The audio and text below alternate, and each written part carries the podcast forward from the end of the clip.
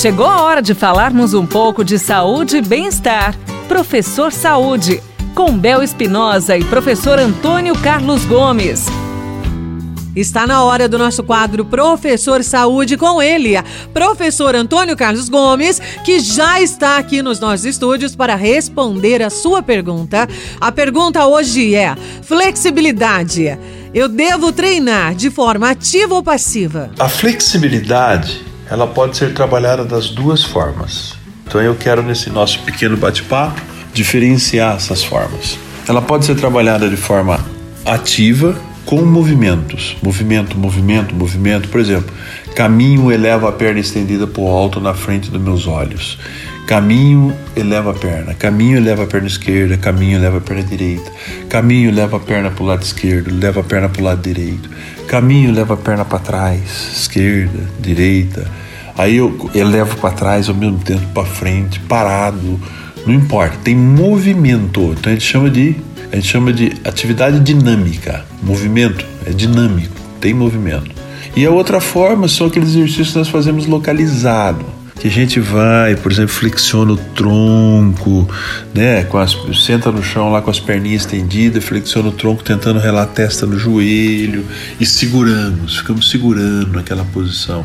Então o músculo fica ardendo ali um pouquinho, depois eu relaxo.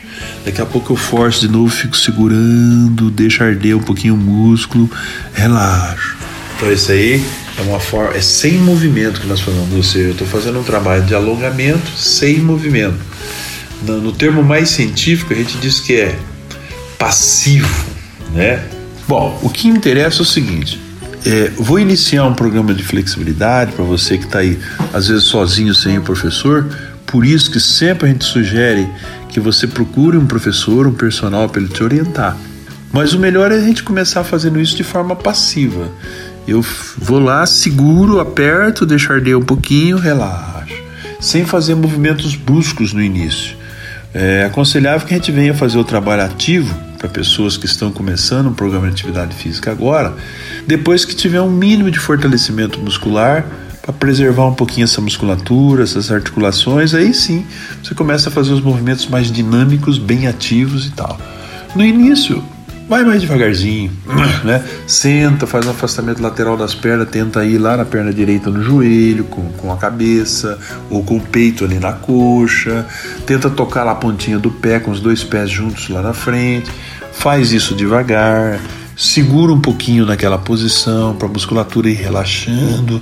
Assim a musculatura vai recebendo o estímulo que vem do sistema nervoso central. Assim o seu sistema nervoso vai aprendendo a mandar estímulo para aquela musculatura e tudo vai criando uma harmonia de desenvolvimento, pessoal.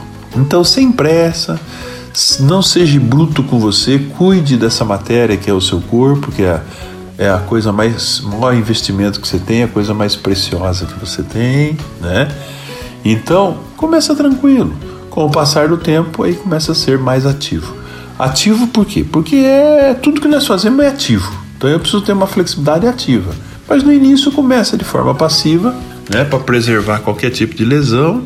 Então essa é a ideia básica para você treinar a sua flexibilidade sem sem sofrer. Obrigada, professor Antônio Carlos Gomes. Você Quer mandar a sua pergunta? Mande agora através do nosso WhatsApp 999939890 e você também pode tirar as suas dúvidas. Participe também. Um beijo da Bel. Você ouviu Professor Saúde com Bel Espinosa e professor Antônio Carlos Gomes.